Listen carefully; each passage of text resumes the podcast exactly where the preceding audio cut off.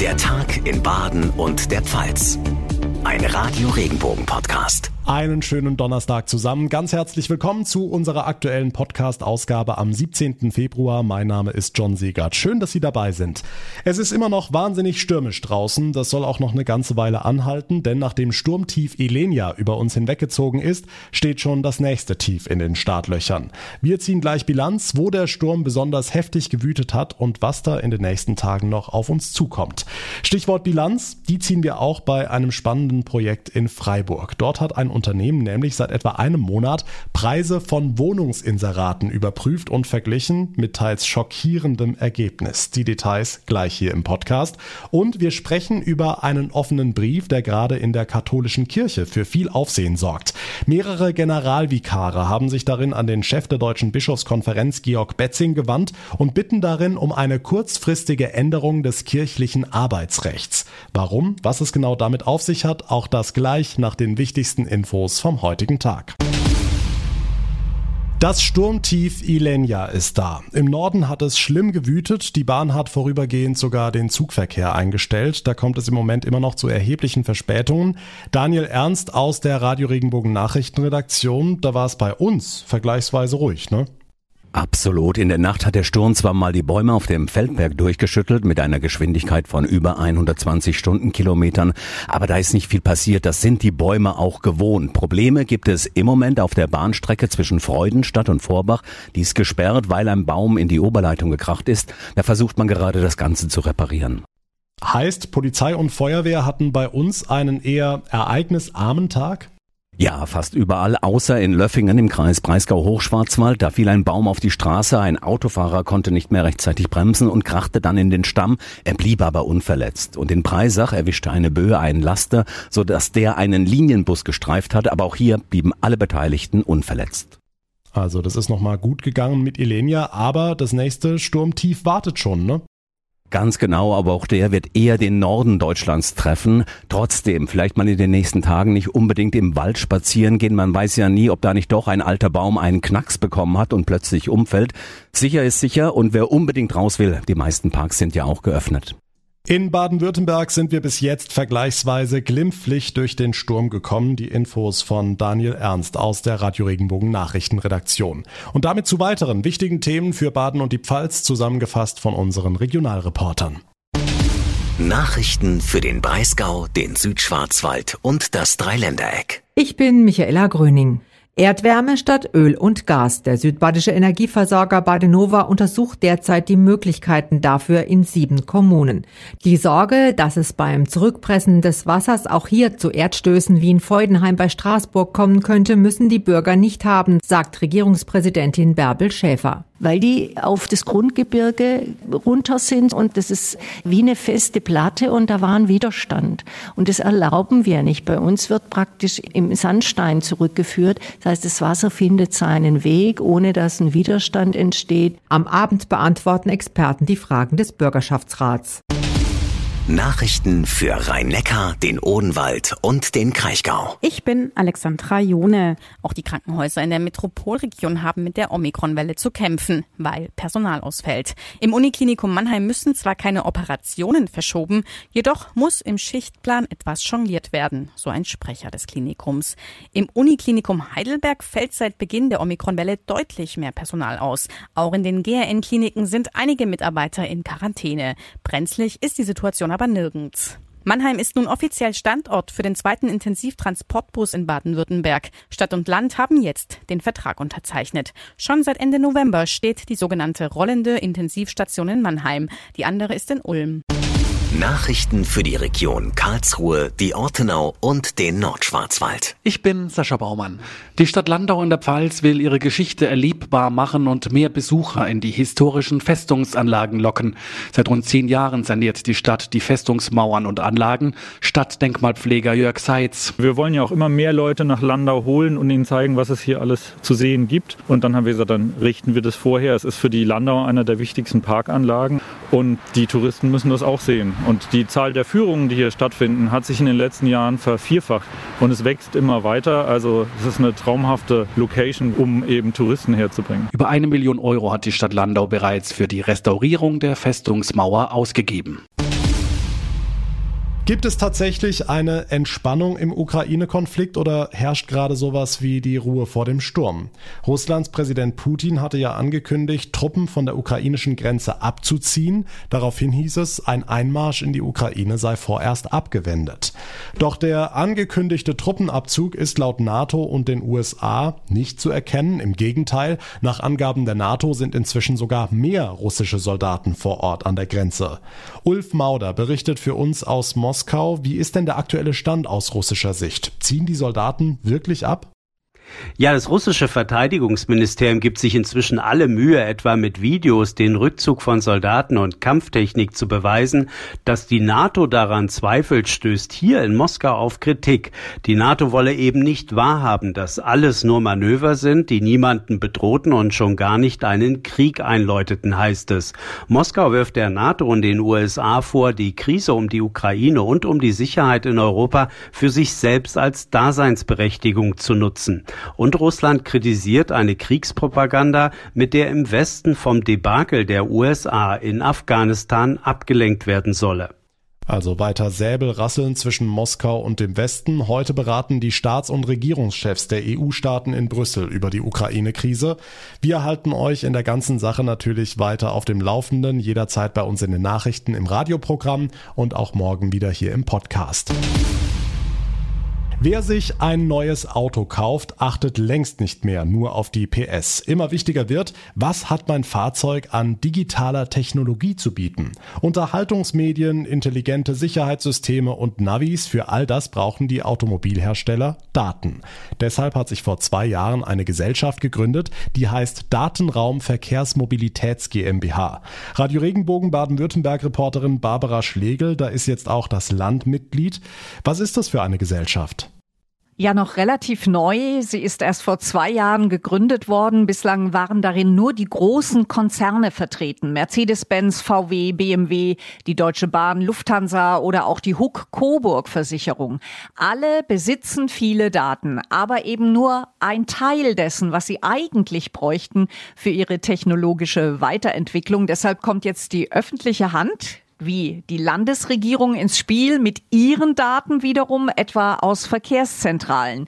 Verkehrsminister Winfried Herrmann. Sie müssen sich die Plattform so vorstellen als ein organisierter Marktplatz für Daten aber der ist nicht offen, sondern in diesem Marktplatz sind eben nur die Teilnehmer drin, die Teil dieser Gesellschaft sind und die geben unter bestimmten Bedingungen Daten ab oder holen sich Daten von anderen. Also es ist sehr geregelt und man kann sozusagen auch Geschäfte machen. NRW ist der Gesellschaft auch schon beigetreten, demnächst folgt auch Bayern. Hm, bleiben wir beim Bild vom Marktplatz. Welche Daten sind denn fürs Land interessant und können wie genutzt werden? Gerade die Autos sind ja zunehmend vernetzt, generieren ständig Daten, etwa über die Fahrbahnbeschaffenheit, Schlaglöcher, Risse oder auch glatte Straßen. Und für das Land wären das wichtige Hinweise für die Verkehrssteuerung oder Überwachung der Infrastruktur. Oder Daten werden genutzt, damit Navis immer die aktuellen Staus anzeigen können. Aber noch spannender wäre es ja zu wissen, wann gibt es in Zukunft einen Stau und wo. Und wir wollen anarbeiten, dass wir Verkehrsprognosen machen, die auf KI basieren und aus sozusagen aus Erfahrungen und Daten, die da sind, schließen, ob in einer Stunde zum Beispiel auf der A8 bei Pforzheim ein Stau ist oder nicht. KI, also künstliche Intelligenz, soll das möglich machen, sagt Verkehrsminister Hermann. Oder er hat den Schilderwald im Blick. Sie kennen das, tausende von Verkehrszeichen stehen rum aber es gibt keinen Ort, wo man weiß, wo alle Verkehrszeichen stehen. Das weiß vielleicht eine Kommune oder ein Landkreis oder das Land an bestimmten Stellen, aber nicht alle. Und wiederum moderne Fahrzeuge haben in ihrem Display eine Anzeige Tempo 30 oder Tempo 50 aber wenn man da genau aufpasst, da sind auch nicht alle drin. Und das ist natürlich heikel, weil das soll eine sichere Anzeige sein. Also da verschneiden wir dann zum Beispiel die beiden Datenmengen miteinander und kommen dann zu einem digitalen Verkehrszeichenkataster, was dann gut nutzbar ist. Der Austausch im Datenraum Verkehrsmobilität soll das alles möglich machen. Schöne neue Autowelt. Der Ausblick in die Zukunft mit Barbara Schlegel. Dank dir. Hier in Baden und der Pfalz haben wir viele schöne Städte. Städte mit großer Geschichte, wie etwa Heidelberg, Karlsruhe oder Freiburg. Und viele Menschen möchten deshalb hier wohnen. Zum Studieren, zum Arbeiten oder als Ruhesitz im Alter. Dabei wird's aber immer enger, weil die Nachfrage inzwischen hier das Angebot bei weitem überschreitet. Die Wohnungs- oder Zimmersuche wird dabei zum Glücksspiel und die Not der Menschen wird von windigen Vermietern gerne ausgenutzt. Beispiel Freiburg. Auch hier werden die Wohnungen im Vergleich mit anderen Städten viel zu teuer angeboten. Dem will man hier jetzt aber einen Riegel vorschieben. Seit rund einem Monat hat das Rathaus die Firma Mietenmonitor engagiert. Das Unternehmen scannt dafür Online-Inserate von Wohnungen. Sabine Recker vom Referat für bezahlbares Wohnen zieht eine erste Bilanz. Danach haben wir rund 45 Verdachtsfälle auf Mietüberhöhung, das heißt mehr als 20 Prozent über der ortsüblichen Vergleichsmiete und rund fünf Verdachtsfälle sogar auf Mietwucher. Wir werden die anschreiben und darauf hinwirken, dass die Miete gesenkt wird. Sollte das nicht geschehen, werden wir prüfen, Anzeige bei der Staatsanwaltschaft zu stellen. Die Firma orientiert sich dabei am örtlichen Mietspiegel und da dürfte sich jetzt mancher Vermieter vielleicht das erste Mal überhaupt auch damit auseinandersetzen. Nach vier Wochen Inserate-Scannen hat das Unternehmen auch schon einen unrühmlichen Spitzenreiter gefunden, erklärt Sabine Recker. Und da haben wir beispielsweise eine Wohnung im Stadtteil Stühlinger mit 118 Quadratmeter. Die Wohnung dürfte nach der ortsüblichen Vergleichsmiete insgesamt 1457,20 Euro kosten und wird jetzt für 2360 Euro angeboten. Autsch, und da reden wir nur von einem Kaltpreis. Das Geld muss auch erstmal verdient werden. Eine Studie aus dem letzten Jahr hat ergeben, dass Mieter in deutschen Großstädten teils mehr als 40 Prozent ihres Einkommens nur für die Miete ausgeben müssen. Maximal 30 Prozent wird eigentlich empfohlen. Es kommt offenbar Bewegung in die katholische Kirche in Deutschland. Die Generalvikare von zehn Bistümern und der Militärseelsorge haben einen offenen Brief geschrieben an den Vorsitzenden der Deutschen Bischofskonferenz, den Limburger Bischof Georg Betzing. Darin bitten sie die Bischöfe kurzfristig das kirchliche Arbeitsrecht so zu ändern, dass Ehen und Partnerschaften von Mitarbeitenden der katholischen Kirche künftig arbeitsrechtlich keine Rolle mehr spielen. Aus Rheinland-Pfalz sind dabei die Generalvikare von Trier, Speyer und Limburg. Stefan Weinert aus unserer Kirchenredaktion. Was wollen die Generalvikare denn genau? Da geht es um die sogenannte Grundordnung für Arbeitsverhältnisse in der katholischen Kirche in Deutschland. Die verlangt vor allem von MitarbeiterInnen in der Seelsorge, in erzieherischen Berufen und in Leitungsfunktionen, dass sie ihr Leben an der Glaubens- und Sittenlehre der katholischen Kirche ausrichten. Und das schließt bisher aus, dass sie gleichgeschlechtliche Partnerschaften eingehen oder nach einer Scheidung wieder heiraten. Aber genau das soll künftig wegfallen, weil diese Regelungen bei betroffenen Beschäftigten zu Angst und Leid führen, wie die Generalvikare schreiben, und weil die theologische Grundlage dafür, nämlich die katholische Sexual- und Beziehungsmoral, weil die ja in der Diskussion sei. Okay, werden diese Regeln denn bislang strikt angewendet? In einer Reihe von Bistümern hat man sie in den letzten Jahren de facto nicht mehr angewendet, aber das hängt dann ja jeweils davon ab, wie der Bischof und der Generalvikar das sehen. Für die betroffenen Beschäftigten bleibt das also eine Situation der Unsicherheit und Angst. Warum dann jetzt auf einmal dieser Vorstoß dieser elf Generalvikare? Die Generalvikare nehmen für sich in Anspruch, dass sie das in den letzten Jahren schon häufiger angesprochen haben. Nun gab es ja aktuell die Initiative Out in Church von über 120 queeren kirchlichen Mitarbeitenden und es gibt die Diskussionen im Rahmen des synodalen Wegs. Das Thema ist also neu auf der Tagesordnung und daran schließen sich die Generalvikare jetzt an. Hm, aus Rheinland-Pfalz fehlt der Mainzer Generalvikar bei den Unterzeichnern dieses offenen Briefs. Warum? Dazu gibt's aktuell eine Stellungnahme des Mainzer Generalvikars und auch des Mainzer Bischofs zusammengefasst. Beide stehen im Grund hinter den Forderungen, sehen in Details aber noch Beratungsbedarf und der Generalvikar findet den Weg dieses offenen Briefs an die Bischöfe nicht richtig. Könnten die deutschen Bischöfe diese Regeln denn überhaupt aufheben oder kann der Vatikan das verhindern?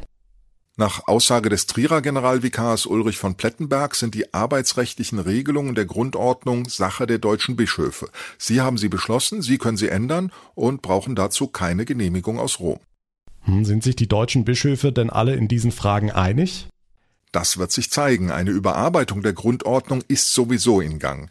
Die Generalvikare bitten nun darum, dass dieses Verfahren schnell und transparent geführt wird und dass eben diese Änderungen mit aufgenommen werden. Die Grundordnung muss von den Bischöfen mit zwei Drittel Mehrheit beschlossen werden, da braucht es also keine Einstimmigkeit, aber jeder Bischof muss sie dann jeweils für sein Bistum in Kraft setzen. Er kann es theoretisch aber auch bleiben lassen. In diesem Fall würden dann in den Bistümern unterschiedliche Regeln gelten. Selbst wenn die Bischöfe über diese Änderung schnell entscheiden, wird das ja einige Monate dauern.